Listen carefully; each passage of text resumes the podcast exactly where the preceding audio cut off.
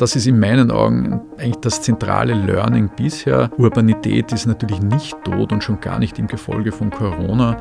Es wird weiterhin die Orte des verdichteten Austauschs brauchen. Herzlich willkommen zum Hamburg Konvent Podcast Hinhören. In diesem Podcast sprechen wir mit Persönlichkeiten, die einen kritisch wohlwollenden Blick auf Hamburg werfen und ihre Beobachtungen als Impulse in die Diskussion um Hamburgs Zukunft geben.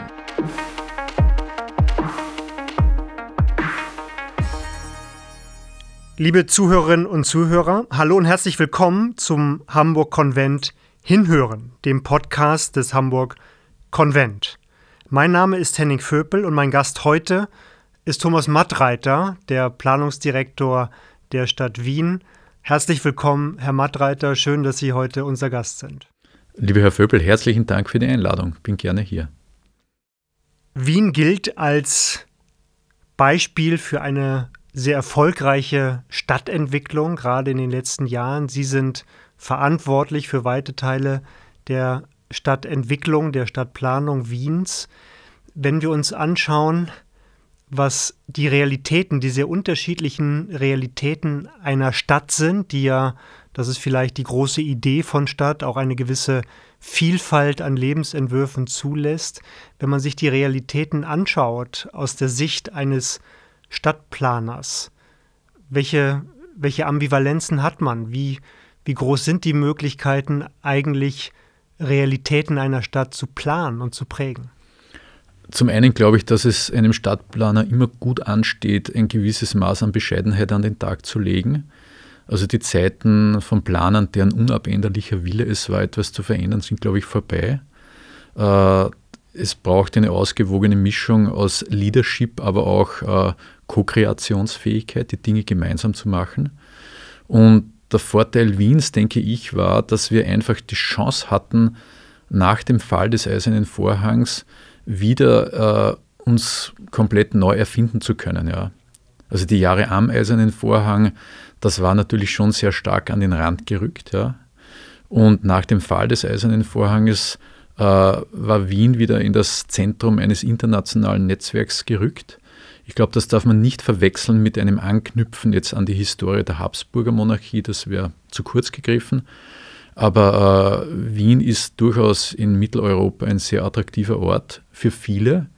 Und äh, entscheidend war, glaube ich, dass wir äh, in Wien auch äh, sehr offen dem gegenüber gestanden sind und hoffentlich bis heute gegenüberstehen, dass einfach Menschen hier ihren neuen Lebensmittelpunkt suchen wollen.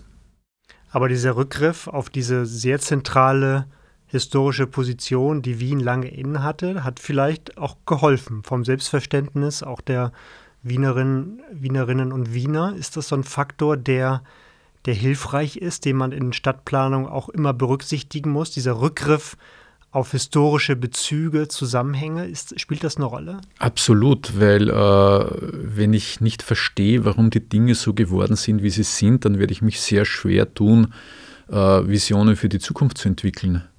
Und in dem Fall äh, war halt das Positive, äh, dass es anscheinend in vielen Ländern, äh, Balkan, Slowakei, Ungarn, aber auch Polen äh, und insbesondere Deutschland, erstaunlich oder nicht erstaunlich, äh, für viele Menschen sehr attraktiv war, sich Wien als Lebensmittelpunkt zu suchen. Und äh, Stadt entsteht ja nicht durch Stadtplanung. Stadtplanung oder Stadtentwicklungsstrategien können einen Rahmen abgeben.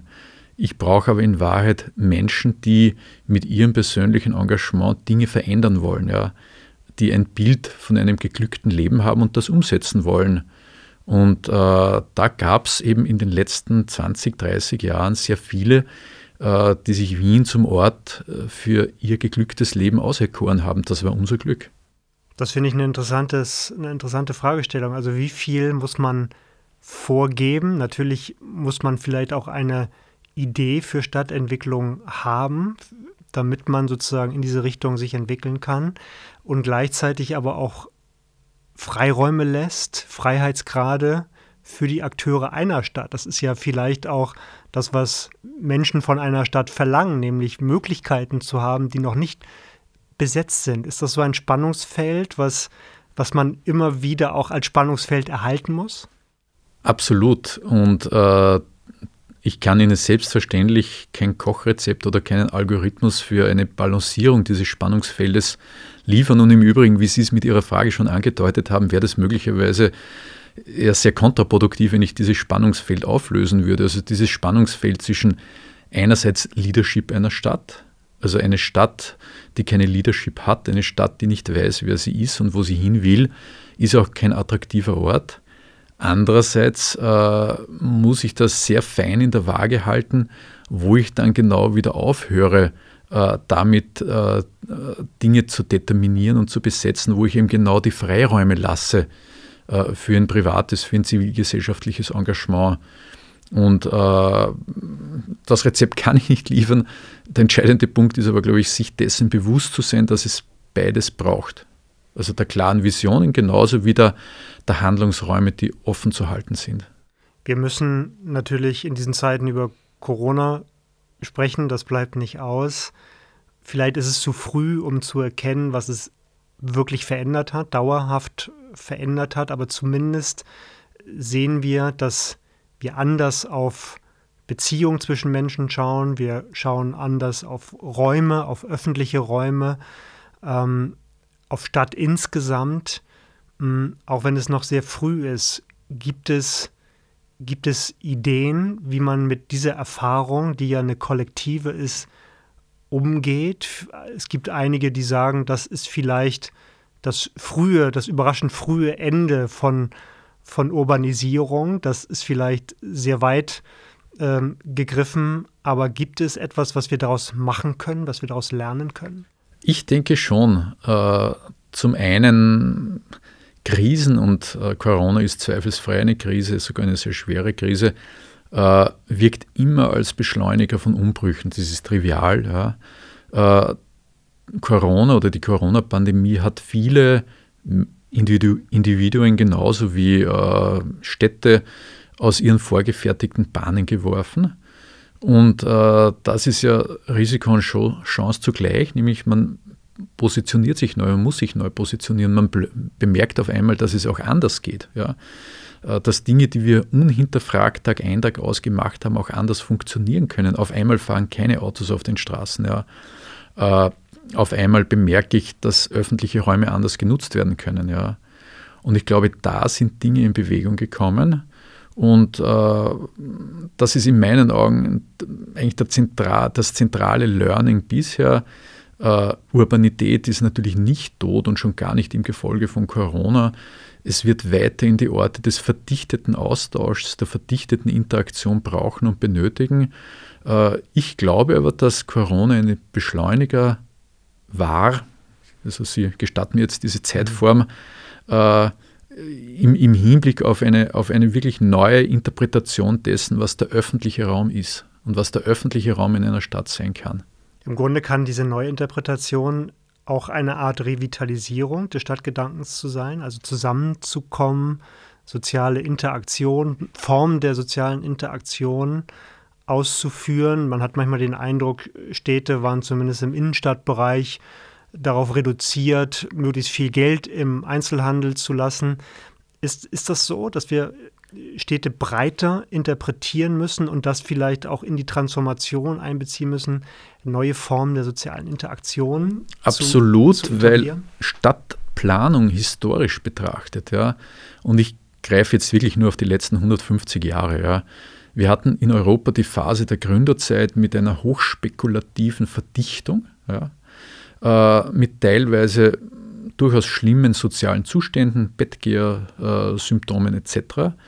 Die Reaktion darauf war die Charta von Athen, äh, das Bild sozusagen der funktional getrennten, aufgelockerten, auch autoorientierten Stadt, die in Wahrheit unser Bild bis heute prägt.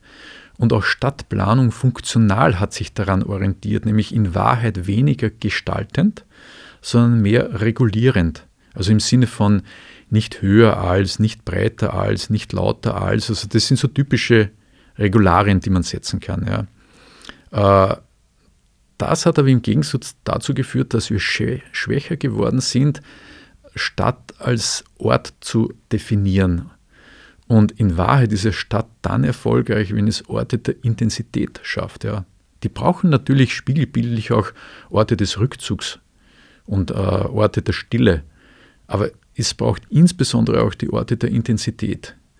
Und äh, das ist für mich schon auch eines der Learning von, Learnings von Corona, so absurd das jetzt auch klingen mag, weil auf den ersten Blick haben ja die Leute Freiräume gesucht. Das ist wichtig, das ist richtig, ja. Aber sie haben auch erkannt, nach relativ kurzer Zeit, dass ihnen insbesondere äh, Orte des kollektiven Austauschs, äh, also dies, diese Orte haben sie vermisst. Ja. Und das ist für mich eine ganz spannende Frage, wie man äh, bei der Entwicklung auch neuer Stadtquartiere genau hilft, solche Orte zu schaffen. Das ist interessant, weil ich habe für mich persönlich wahrgenommen, dass man plötzlich im eigenen Quartier, in das man ja ein bisschen ja nicht wirklich gefangen war, aber doch äh, sich, sich aufhalten musste, plötzlich die Beziehungsintensität und Qualität verändert hat. Plötzlich war der Kassierer oder die Kassiererin im Supermarkt ein, ein Mensch, eine genau. Person, die die eine wichtige Dienstleistung ja. erfüllt hat. Und plötzlich hat man ein anderes Gespür auch für, für Infrastruktur bekommen. Und es gibt dieses interessante Konzept, ähm, ich, ich hoffe, ich kann den Namen richtig zitieren, Carlos Moreno, glaube ich, ja. von, der, von der Sorbonne mit dieser 15 Minutes City, ja. was ich ein ganz spannendes Konzept finde. Ähm, also liegt darin eine Chance, auch die, die Qualität von Beziehung und darauf aufbauend auch Identitäten neu zu schaffen? Absolut. Und äh, ohne das jetzt romantisieren zu wollen, die Krise, und wir sind alle froh, wenn sie dann dereinst vorbei sein wird, ja. Aber äh, es haben sich Leute auf einmal bei der Kassierin bedankt, dass sie hier sitzt und ihnen die Waren verkauft, ja. Und nicht äh aus Panik nach Hause gegangen ist, ja. Oder äh, Leute haben die berühmten Balkonkonzerte entweder aktiv gestaltet oder daran teilgenommen und haben auf einmal nach 15 Jahren festgestellt, dass es Nachbarn gibt, mit denen man reden kann. Ja? Und haben insofern dieses aus der Bahn geworfen Sein bei allen Problemen und Arbeitsplatzverlusten, und das ist alles nicht schön zu reden, ja, aber haben für sich dann plötzlich eine soziale Qualität entwickelt. Ja? Und ich glaube, das ist das Spannende, äh, wie man das dann doch wieder ein Stück weit mitnehmen kann in eine Zukunft und was ich aus dem lernen kann. Ja.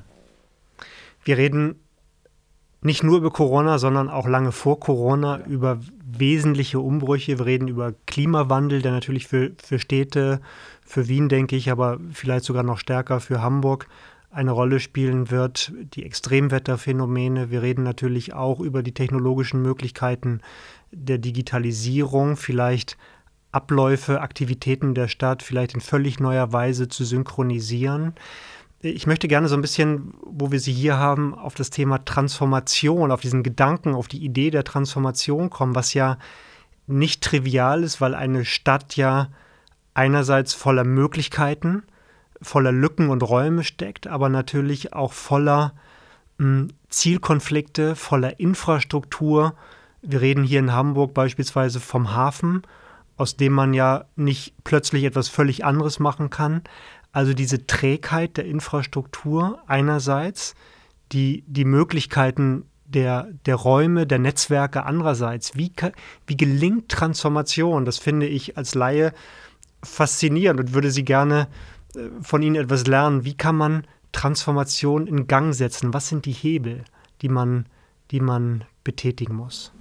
Ja, das ist eine schwierige Frage, weil äh, grundsätzlich da noch einmal ausholend, äh, in einer Stadt habe ich natürlich immer auch irgendwie die Gleichzeitigkeit des Gegensätzlichen. Ja. Also ich muss einerseits äh, diese langen Linien bedienen, also Infrastrukturen schaffen, die auf 100, 200 Jahre ihre Wirksamkeit behalten werden. Äh, auf der anderen Seite aber auch wieder Freiräume schaffen, wo sich auf einzelnen Grundstücken oder Parzellen das erheblich öfter, schneller äh, umbrechen wird. Es war in der Historie der Stadt immer so. Wir finden heute noch, äh, also jetzt im Sinne der langen Linien, die Grundrisse beispielsweise von, von römischen Siedlungsanlagen wieder in, in ihren typischen Merkmalen, wenn man sich das genau ansieht, ja, obwohl sich in der Feinkörnigkeit äh, die Stadt total transformiert hat. Und das ist vielleicht schon auch wieder ein bisschen die Antwort darauf, ja. Äh, wir sollten halt in der Planung und in der Gestaltung von Stadt präzis zwischen diesen Dingen unterscheiden, die wirklich langfristige Stabilität haben müssen. Also das ist etwa ein Verkehrsnetz, das ist ein Verkehrssystem, heute ein U-Bahn-Netz, Straßennetz, das muss durchdacht sein, das muss gut funktionieren. Demgegenüber muss es aber auch spiegelbildlich ein Loslassen geben, eben bei diesen feinkörnigen Strukturen, äh, wo sich die Dinge auch öfter umbrechen können und, ich glaube, das, was Sie auch angesprochen haben, auch zur Kenntnis nehmen, dass sich Dinge einfach grundsätzlich verändern. Äh, ich bin jetzt wahrlich kein Experte des Hamburger Hafens, aber selbstverständlich hat die Veränderung äh, globaler Schiffstechnologien, Tonnagen, die Veränderung der Handelsströme an sich, der globalen Warenlogistik, das geht an einem Hafen nicht spurlos vorbei. Ja. Und äh, dieses Reagieren auf diese, auf diese Veränderungen und jetzt nicht äh, einfach Traditionen verhaftet sein. Äh, also Sie kennen das, finde ich, sehr schöne Gustav Mahler Zitat, nämlich dass Tradition eben bedeutet, äh, sozusagen das Feuer zu halten und nicht die Asche anzubeten. Ja. Mhm. Ich finde, Hamburg hat das sehr gut gemacht, weil äh, wenn man eben erkennt, dass gewisse Teile des Hafens so ihre Funktion verloren haben, dann, und das wäre die Frage nach der Transformation, dann ist der richtige Zeitpunkt gekommen, mir die Frage zu stellen, was kann hier Besseres entstehen, aber wie kann ich die Dinge auch optimal nutzen. Ja. Ich würde gerne noch zum Schluss äh, auf den Zweck des Hamburg-Konvents zu sprechen kommen. Wir leben in Zeiten, in denen wir gewaltige Umbrüche erleben und andererseits aber vielleicht auch als Folge dieser Umbrüche erleben, dass Gesellschaft, auch Stadtgesellschaft, sich polarisiert, dass es vielleicht schwieriger ist, ähm, den Zusammenhalt zu definieren. Ähm, das ist ja einer der, der Ziele, die wir auch mit dem Hamburg-Konvent verfolgen, ähm, einen breiten Diskurs anzuregen, der alle mitnimmt, der partizipative Elemente nicht nur enthält, sondern anbieten soll, ein, ein, ein neues Forum, eine neue Plattform, ähm, um darauf diesen Diskurs stattfinden zu lassen. Wie, wie wichtig ist das? Wie kann man als Stadt Partizipation eigentlich organisieren? Oder umgekehrt gefragt, für wie groß halten Sie die Gefahr, dass Städte an diesen Umbrüchen scheitern und vielleicht nicht mehr als Stadtgesellschaft wirklich funktionieren? Also zum einen kann ich äh, Hamburg nur vorbehaltlos zum Hamburg-Konvent gratulieren. Warum äh, Städte global, aber insbesondere in Europa, werden in den nächsten Jahrzehnten mit gravierenden Veränderungsnotwendigkeiten konfrontiert sein. Ob das der Klimawandel ist, ob das neue Technologien sein werden. Ja. Das sind aber keine Veränderungen, die jetzt per se von oben, wie auch immer das oben sein mag, dekretiert werden können, sondern dafür braucht es adäquate äh, zivilgesellschaftliche Aushandlungsformate. Und so sehe ich das auch. Ja. Äh, diese Veränderungsprozesse müssen einfach versuchen, statt in ihrer Widersprüchlichkeit, aber auch in ihrer Vielschichtigkeit abzubilden. Äh, da gibt es jetzt kein naturwissenschaftlich, keine, keine hundertprozentig richtig oder falschen Lösungen. Und eine Lösung kann auch da, dann zur richtigen Lösung werden, äh, wenn sie einen Konsens abbildet, äh, und eine, eine klare, ein klares Zukunftsbild abbildet, auf das sich halt eine Stadtgesellschaft geeinigt hat. Äh, und dafür braucht es Formate, dafür braucht es Institutionen und Persönlichkeiten, die bereit sind, so einen Diskurs zu führen und zu leiten. Da kann Stadt jetzt in ihrer verwaltungs- und politischen Funktion eine wesentliche Rolle spielen, aber man soll diese Rolle auch nicht überschätzen. Ja.